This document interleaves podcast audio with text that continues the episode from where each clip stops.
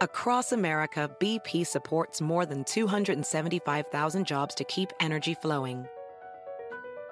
Jobs like building grid scale solar energy in Ohio and producing gas with fewer operational emissions in Texas. It's and, not or. See what doing both means for energy nationwide at bp.com slash investing in America. Hacer dinero de manera difícil, como degustador de salsas picantes, o cortacocos, o ahorrar dinero de manera fácil con Xfinity Mobile. Entérate cómo clientes actuales pueden obtener una línea de Unlimited intro gratis por un año al comprar una línea de Unlimited. Ve a es.xfinitymobile.com. Oferta de línea Unlimited gratis termina el 21 de marzo. Aplican restricciones. Xfinity Mobile requiere Xfinity Internet. Velocidades reducidas tras 20 GB de uso por línea. El límite de datos puede variar.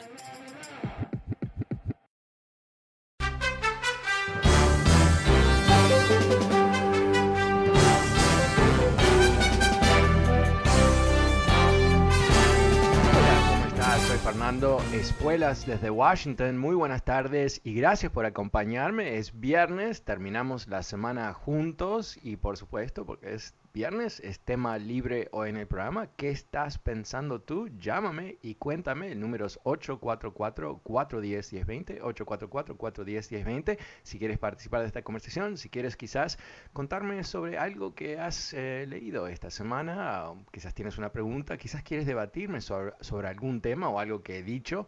Bueno, eh, este es el momento para llamarme y ah, bueno, contarme un poquito más qué estás pensando. El número es 844-410-1020. También aprovecho para recordarte que este programa siempre disponible gratuitamente a través de podcast.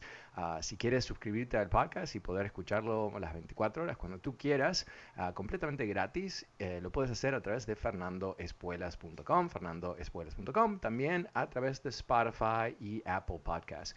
Pero antes de ir a las líneas, quiero eh, contarte algo que escuché hoy que, que me fascinó. Eh, quizás tú recuerdas a un individuo que se llama James Carville. James Carville es una especie de, figura legendaria del mundo político de Estados Unidos. Fue el asesor político de Bill Clinton ah, y se considera que fue de alguna manera el arquitecto estratégico de la victoria de Bill Clinton en 1992. Entonces es un- toda una eminencia y tiene un podcast muy interesante, estuve escuchando hoy y estaba describiendo cómo él ve los dos partidos. Y me fascinó la descripción porque me parece está bastante acertada y mucho mejor de lo que yo he podido explicar en este programa sin duda, así que quiero compartirlo. Eh, No son mis ideas, son las de Carville. Él dice que hay, que hay una gran diferencia en cómo están compuestos estos partidos y por ende eh, cómo sus seguidores actúan sobre el escenario político. Él dice que los demócratas, y, y piénsalo, creo que ahí está la parte que está muy acertada, es un partido de coaliciones, ¿no? Muchísima diversidad, diferentes intereses, los inmigrantes queremos una cosa, la comunidad afroamericana quiere otra cosa, mujeres, ah, comunidad LGBTQ, eh, sectores eh, de tecnología, eh, sectores agropecuarios, etcétera, ¿no? Y que esas coaliciones se forman ah, a través de ciertas ideas. Eh, compartidas, ah, pero no requieren de que todos creamos exactamente lo mismo. Entonces está, por ejemplo, la situación ah, de esta semana con ah, el presidente Biden, eh, no, no hablando en forma pública sobre la guerra en ah, el Medio Oriente, eh, no diciéndole a Israel que tiene que aflojar, no pidiendo el cese fuego, eh, pero ¿qué es lo que estaba haciendo? Por dentro lo estaba haciendo, o sea, por detrás de las cortinas lo estaba haciendo. Pero en fin, ¿qué es lo que pasó? Hubo varios eh, miembros de la ala más izquierda de los demócratas, como Alexandria Ocasio Cortés, que criticó, cri- perdón, criticó la falta de fuerza por parte del gobierno en- en intervenir en esta situación, ¿no? Entonces, pero no pasa nada, porque lo criticaron a Biden, Biden termina la guerra en días, eh, ahora se, entiende que él jugó un papel protagónico detrás del, del escenario, eh, logró el objetivo. Y mañana van a seguir trabajando juntos, no hay una gran división, Biden no está denunciando a Alexandria Ocasio Cortés, ¿no? diciendo que es una idiota por no entender lo que él, el máximo presidente, ¿no? o sea, no es Trump, obviamente es lo- directamente lo opuesto de Trump. Ahora, ¿y cómo dice Carville que es el Partido Republicano?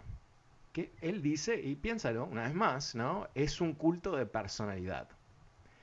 Obviamente, eh, un culto de personalidad está basado no en un set de ideas ideológicas, no en un, en un plan de gobierno inclusive, sino en una relación muy próxima, muy inmediata entre el gran líder y los miembros del partido. Y dentro de ese culto de personalidad, ¿qué pasa? Hay una exaltación del líder, ¿no? Es, es el mejor presidente en la historia, ¿no? Ah, él, él resolvió el COVID, él creó la economía más importante del mundo, él salvó el país de los inmigrantes y de los trans y de todo el resto de la gente, en particular de S-whole countries y todo el resto. Okay. Pero, ¿qué es lo que pasa ahí? No? Eh, en ese entorno eh, no hay un incentivo de ampliar el partido, hay un incentivo de eh, destruir el sistema. Si tú no puedes llegar a una mayoría atrayendo nuevas personas, ni, te interesa porque estás buscando una pureza, ¿no? Estás buscando, es buscando una especie de devoción más que adhesión. Entonces, ¿cuál es tu incentivo de hacer un acuerdo con los demócratas? Cero. Al revés, ¿verdad? El incentivo es eh, ponerle el palito de la rueda de la bicicleta constantemente, eh, tropezar a, cualquier tipo de progreso, mentir, ¿no? ¿Qué importa? Ah, y eso es lo que vemos en el Partido Republicano. Por supuesto, ahí tenemos a, Donald Trump como el, enfoque de ese culto de personalidad. Ahora, e, esta frase, culto de personalidad, tiene una historia bastante interesante eh, que me gustaría compartir contigo también. Eh, tiene sus raíces, se piensa, en ah, Rusia después de la revolución ah, eh, comunista, después de 1917 y después en particular de la muerte de Lenin, donde Stalin, Joseph Stalin, eh, con, Hitler, el dictador más violento de la historia de la humanidad, millones y millones y millones de muertos a sus manos, por todo tipo de malas decisiones, decisiones eh, ideológicas comunistas que terminaron eh, en, hambrunas terribles y todo eso. Pero, a eso no me refiero.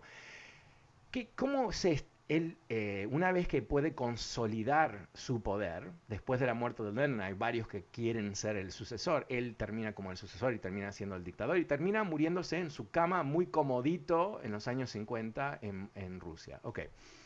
Se crea este culto de personalidad, se crea la idea de que él es el gran campeón del pueblo ruso, que es el gran defensor, que si se inventa la rueda la inventó él y si ah, Ah, si sale el sol es él y cuando prendes la radio escuchas sus discursos y después escuchas expertos hablando qué magnífico es el gran líder y cuando él habla públicamente todos aplauden y todos están de acuerdo con cualquier decisión que él ha tomado, ¿no?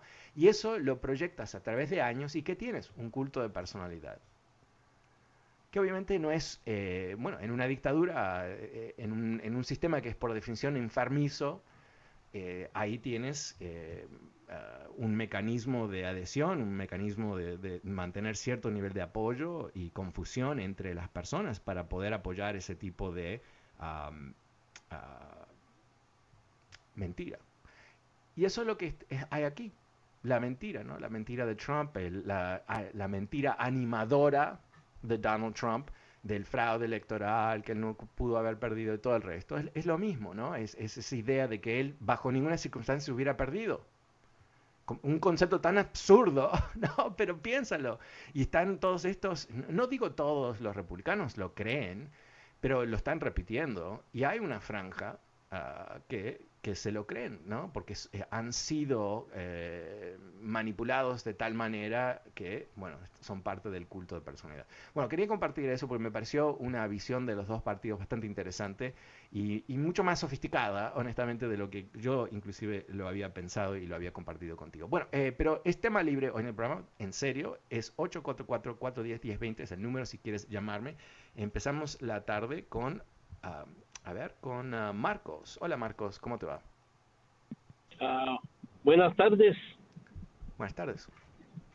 Bueno, pues estoy escuchando varias variantes que, que me gusta escuchar de 1020, pues son temas importantes que a veces las personas pues, nos ponen al, tanto y pues es bonito opinar respecto al dinero que están dando, eh, me estoy figurando, estuviera vivo el Che, estuviera feliz, estuviera vivo Fidel Castro, estuviera feliz.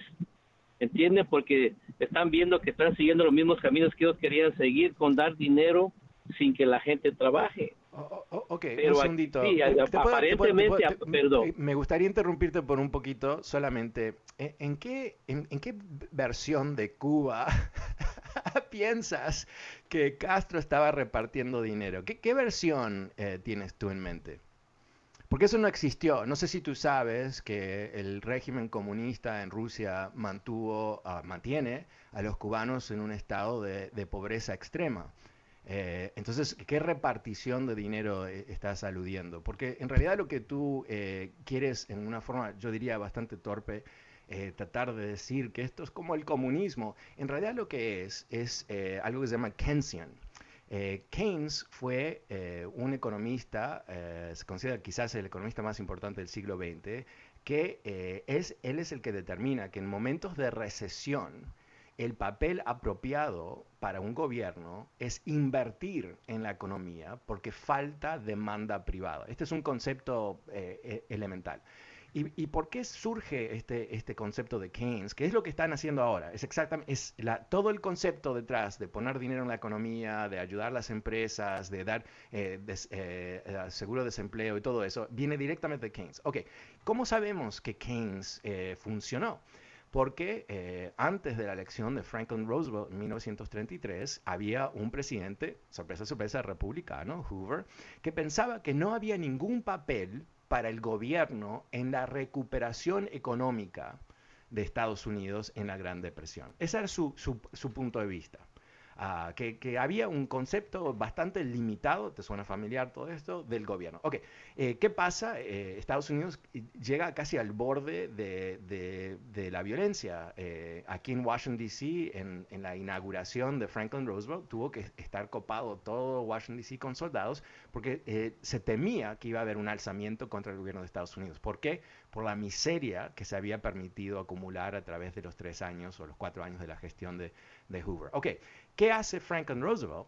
Ah, famosamente, eh, él ah, impulsa una serie de programas, eh, algunos que ya ni nos acordamos, muchos que fracasaron, pero una cantidad que fueron tremendamente exitosos, basado en ese concepto de Keynes, que solamente el gobierno federal tenía la capacidad de inversión para lograr una recuperación económica.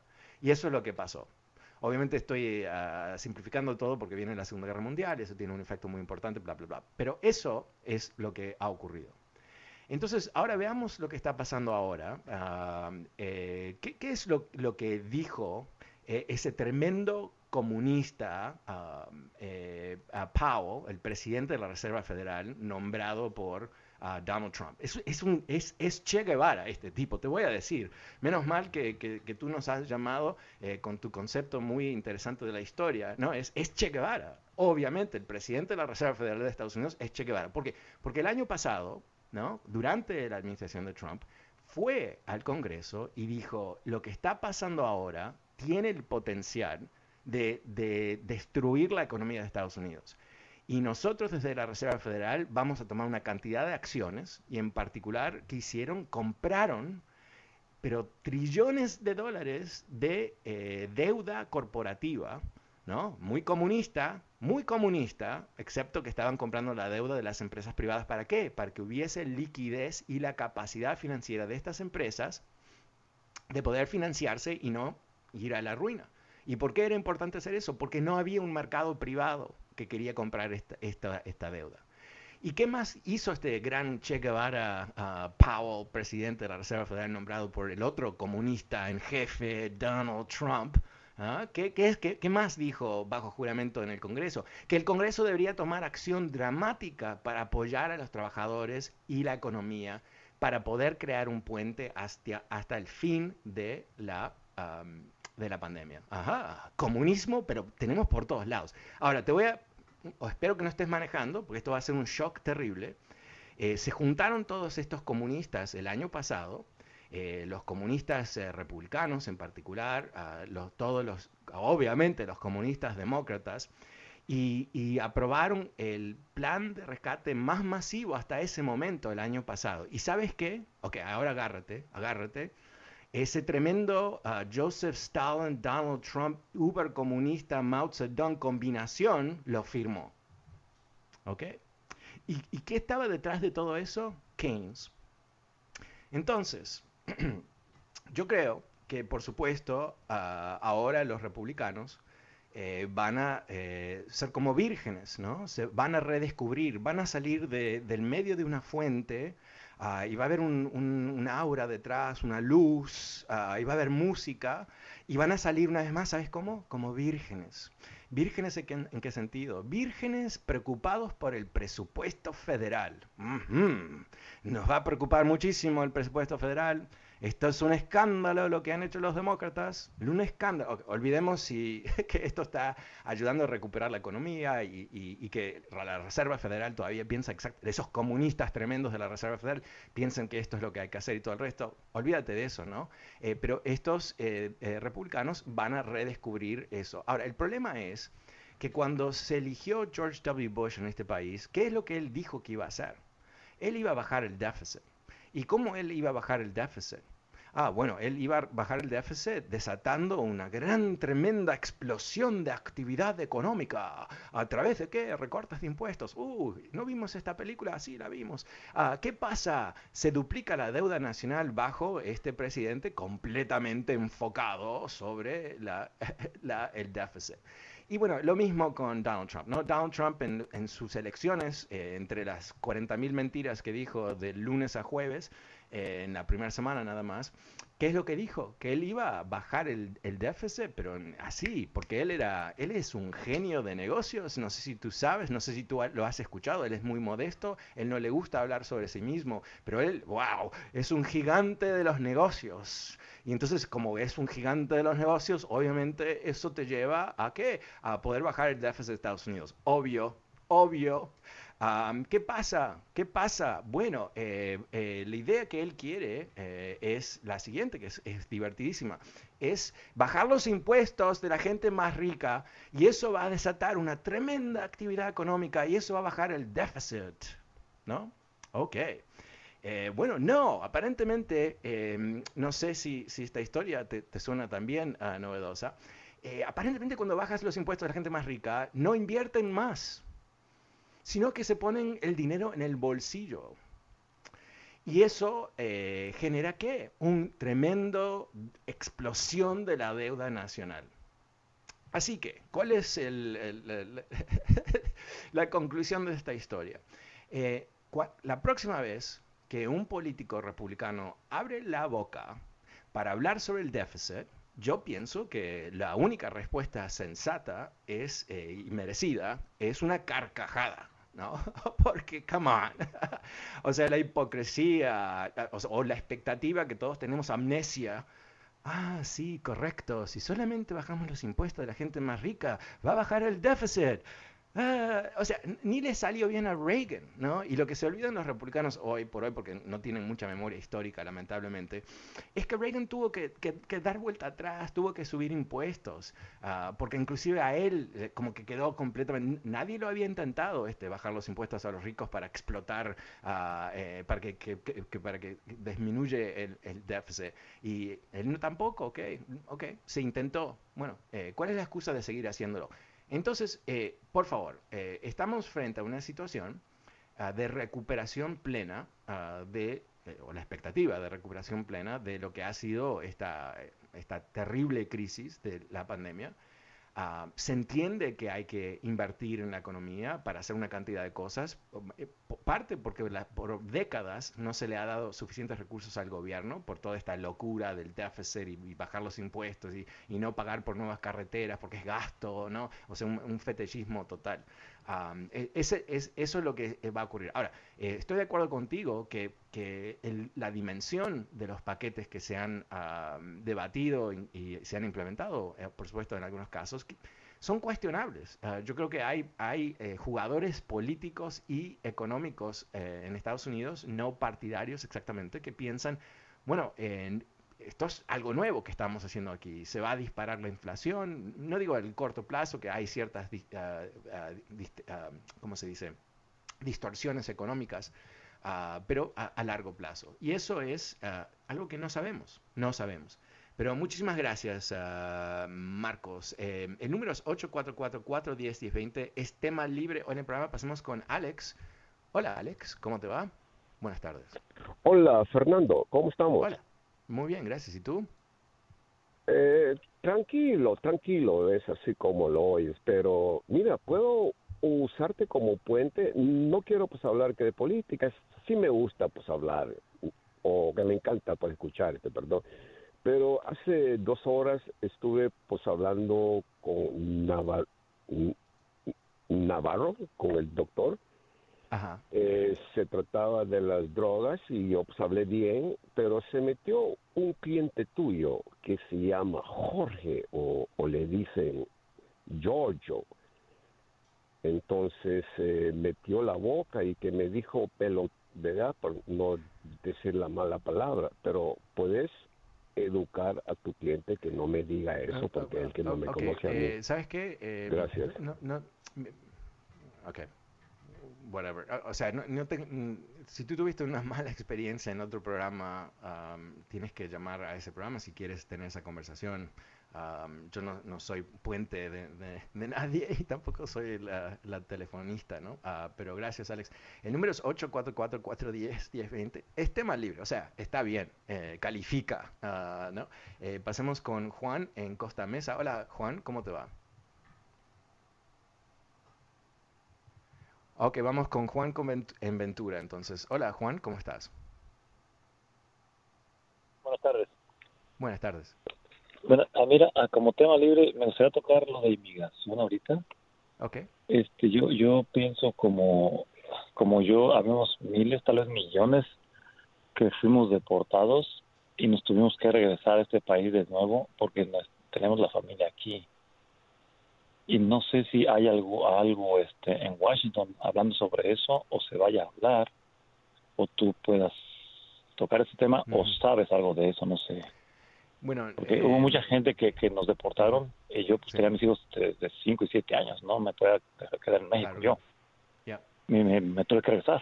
No no no tuve opción. Entiendo Entiendo. Mira, yo sé que, ah, personas que eh, han sido deportadas no califican ah, para volver antes de 10 años, creo que era una de las reglas, pero honestamente no estoy siguiendo uh, las reglas específicas de cerca para nada, así que no quiero opinar sobre cuál es tu, puede ser tu situación o no.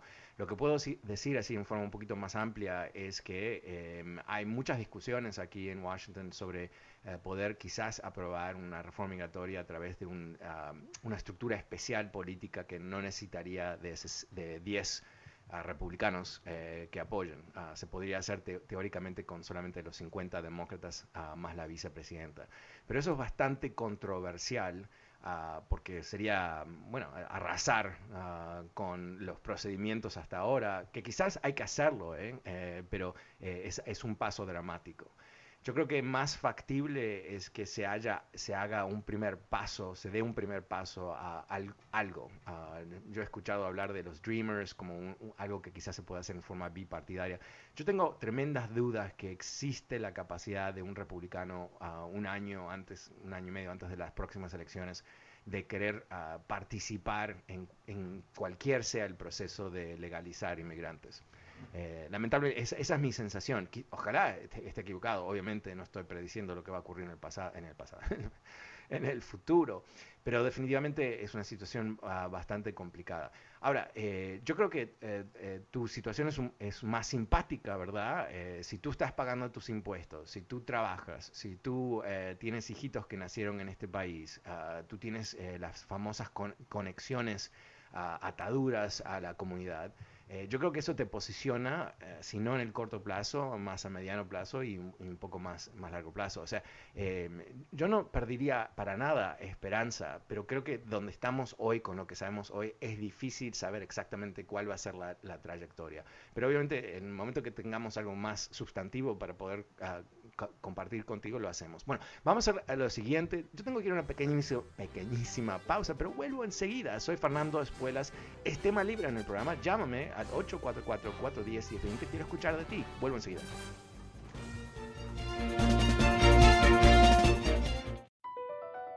Across America, BP supports more than 275,000 jobs to keep energy flowing. Jobs like building grid scale solar energy in Ohio and producing gas with fewer operational emissions in Texas. It's and, not or. See what doing both means for energy nationwide at bp.com slash investing in America. Hacer dinero de manera difícil, como degustador de salsas picantes, o cortacocos, o ahorrar dinero de manera fácil con Xfinity Mobile. Entérate cómo clientes actuales pueden obtener una línea de Unlimited intro gratis por un año al comprar una línea de Unlimited. Ve a es.xfinitymobile.com. Oferta de línea Unlimited gratis termina el 21 de marzo. Aplican restricciones. Xfinity Mobile requiere Xfinity Internet. Velocidades reducidas tras 20 GB de uso por línea. El límite de datos puede variar.